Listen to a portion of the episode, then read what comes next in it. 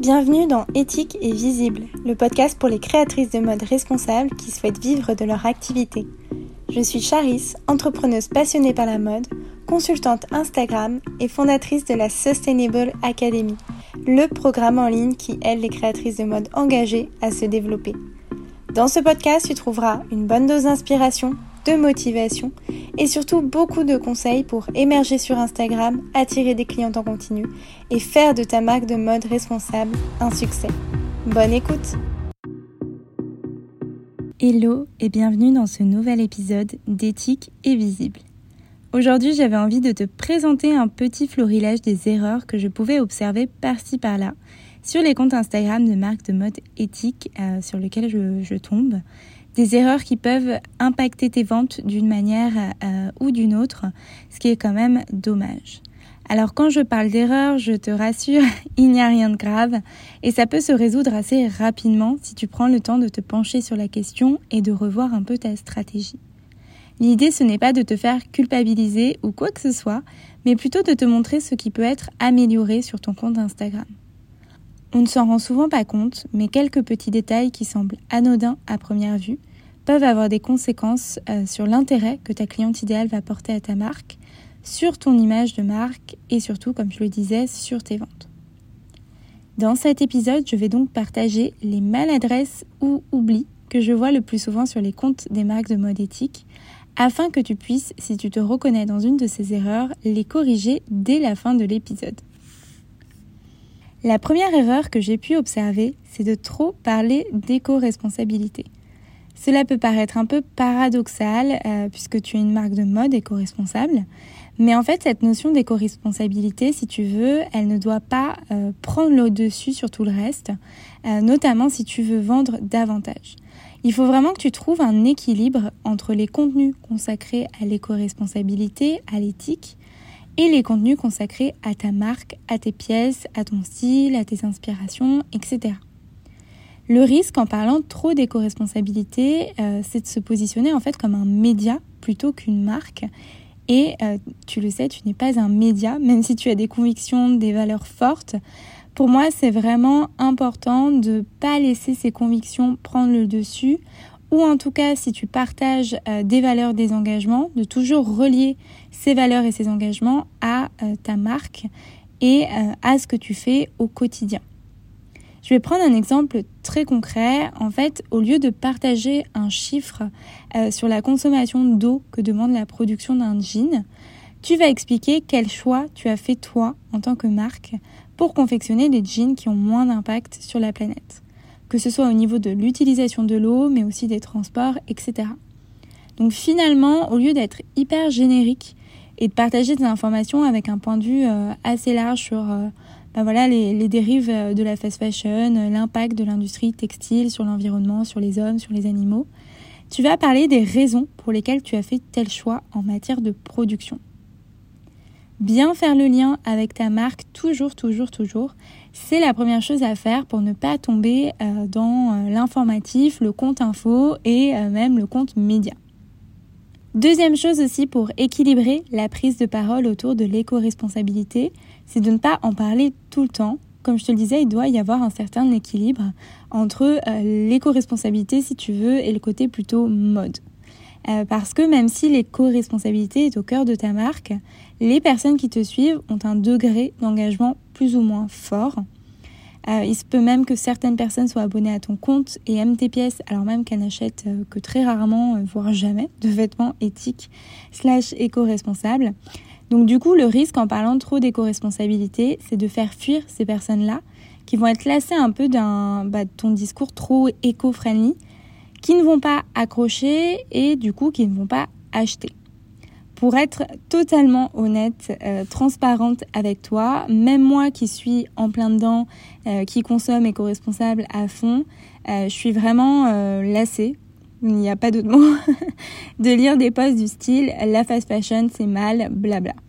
Tout simplement parce que j'en ai trop lu, trop vu et que maintenant je suis bien au courant de ce qui se passe. Euh, ça m'empêche pas, bien entendu, de continuer à apprendre des trucs, euh, mais disons que beaucoup de posts échappent à ma lecture parce que bah, j'ai eu ma dose. Et ce n'est plus ce que je recherche aujourd'hui euh, quand, quand je suis intéressée par euh, une marque de mode éthique en tant que consommatrice.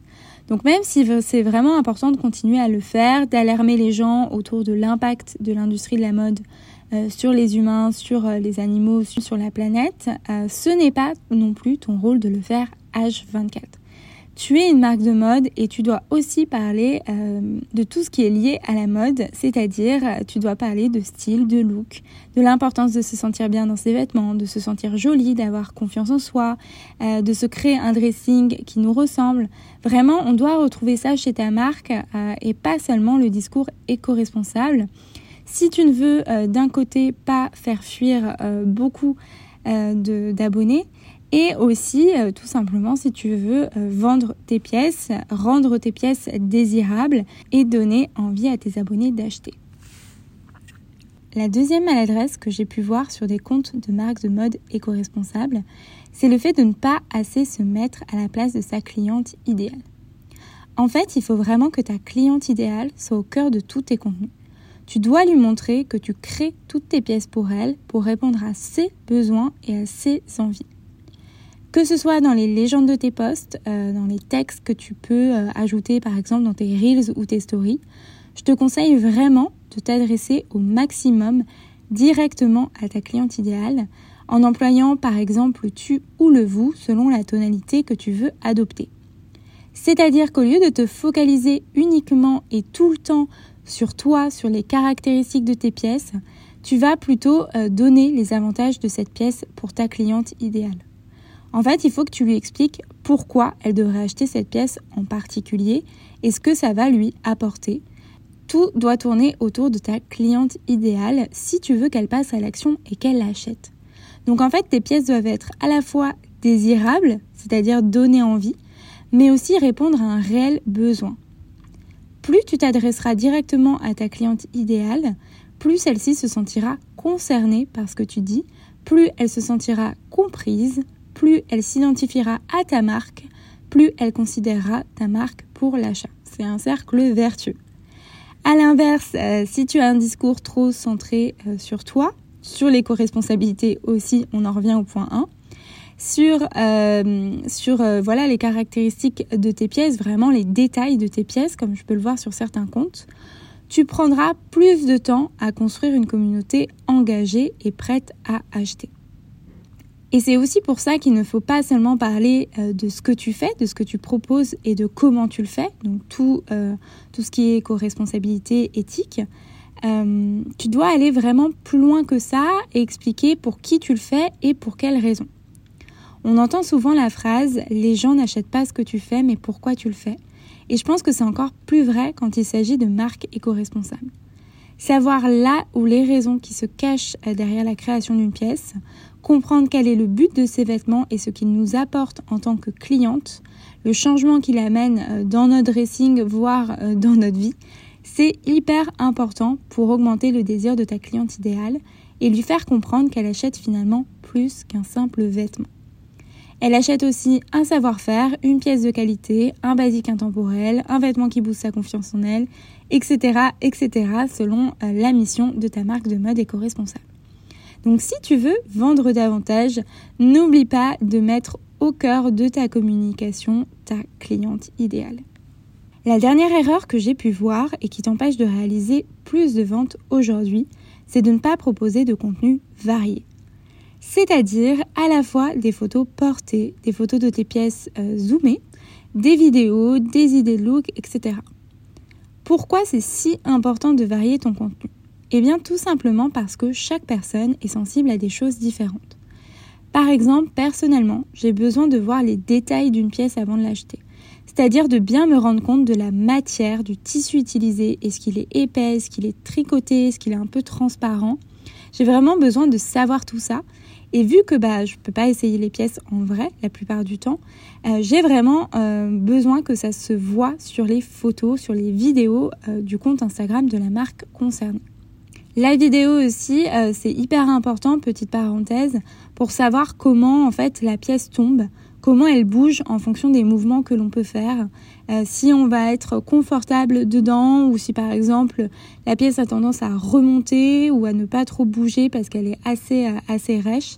Enfin, tout ça, c'est, ça paraît assez logique, mais il faut vraiment que tu l'aies en tête. C'est la seule façon, en fait, d'aider ta cliente idéale à se rendre compte de ce à quoi la pièce ressemble en vrai. Et il faut aussi avoir conscience, désolée, mais il faut avoir conscience en tant que créatrice d'une marque de mode éthique euh, et digitale, c'est que tout se fait en ligne. Alors bien sûr, il y a des pop-up, il y a des boutiques éphémères, etc.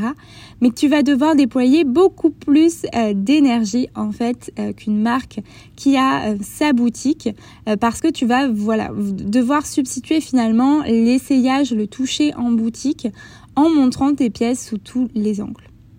Si on regarde les comptes Instagram de marques traditionnelles comme Sandro, Mage, Claudie Perlot, etc., les pièces sont rarement montrées plusieurs fois déjà et encore moins sous des angles différents. Déjà parce qu'il y a beaucoup plus de pièces par collection et donc que c'est plus dur euh, de montrer bah, une centaine de pièces euh, sous toutes les coutures qu'une dizaine par collection grand maximum comme toi, mais aussi parce qu'il y a des boutiques partout, que ce soit en France, en Europe ou dans le monde, et que les gens peuvent venir essayer, toucher le produit s'ils ont un doute. Il y a aussi, on ne va pas se le cacher, la notoriété qui entre en jeu. Les gens se posent moins de questions quand ils ont déjà confiance en la marque parce qu'ils ont acheté plusieurs fois chez elle. Donc pour revenir à ta marque et à ton contenu, c'est essentiel de proposer plusieurs approches de ton produit pour rassurer ta cliente idéale et lui donner envie d'acheter, malgré le fait qu'elle puisse pas essayer, toucher, voir tes pièces en vrai avant. Ça peut passer par des photos d'ambiance très inspirantes qui vont donner envie, des looks qui permettent de se projeter, de s'imaginer la pièce dans notre dressing, des zooms sur des détails comme sur les poches, les boutons ou tout simplement sur la matière pour vraiment se rendre compte euh, du produit. Et comme on le dit d'ailleurs, les détails font toute la différence. Euh, mais aussi des vidéos pour voir la coupe, la longueur, le tombé, etc. Plus ton contenu sera varié, plus tu montreras tes produits avec précision, plus tu auras de chances de vendre. Cercle vertueux, encore une fois. Pour résumer, s'il y a bien trois erreurs qu'il faut éviter sur Instagram si tu veux vendre davantage, ce sont, première erreur, de parler trop d'éco-responsabilité et de se positionner plus comme un média, au point que ta cliente idéale oublie que tu es une marque.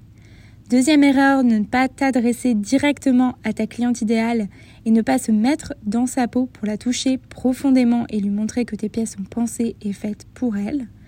Enfin, dernière erreur à ne pas faire, ne pas varier ton contenu et ne montrer tes pièces que dans la même posture et la même mise en scène à chaque fois. Si aujourd'hui tu te reconnais dans une de ces maladresses, comme j'aime les appeler, je t'invite à réfléchir à mes conseils et à tenter une approche différente. Vendre sur Instagram n'est pas chose aisée, mais avec cet épisode, tu devrais déjà avoir de bonnes pistes à creuser pour renverser la donne et vendre davantage. Si cet épisode t'a plu et t'a appris des choses, je t'invite à laisser une note et un commentaire sur ta plateforme d'écoute préférée. De mon côté, je te souhaite une très belle journée ou soirée et je te dis à très vite dans un nouvel épisode des tickets visibles.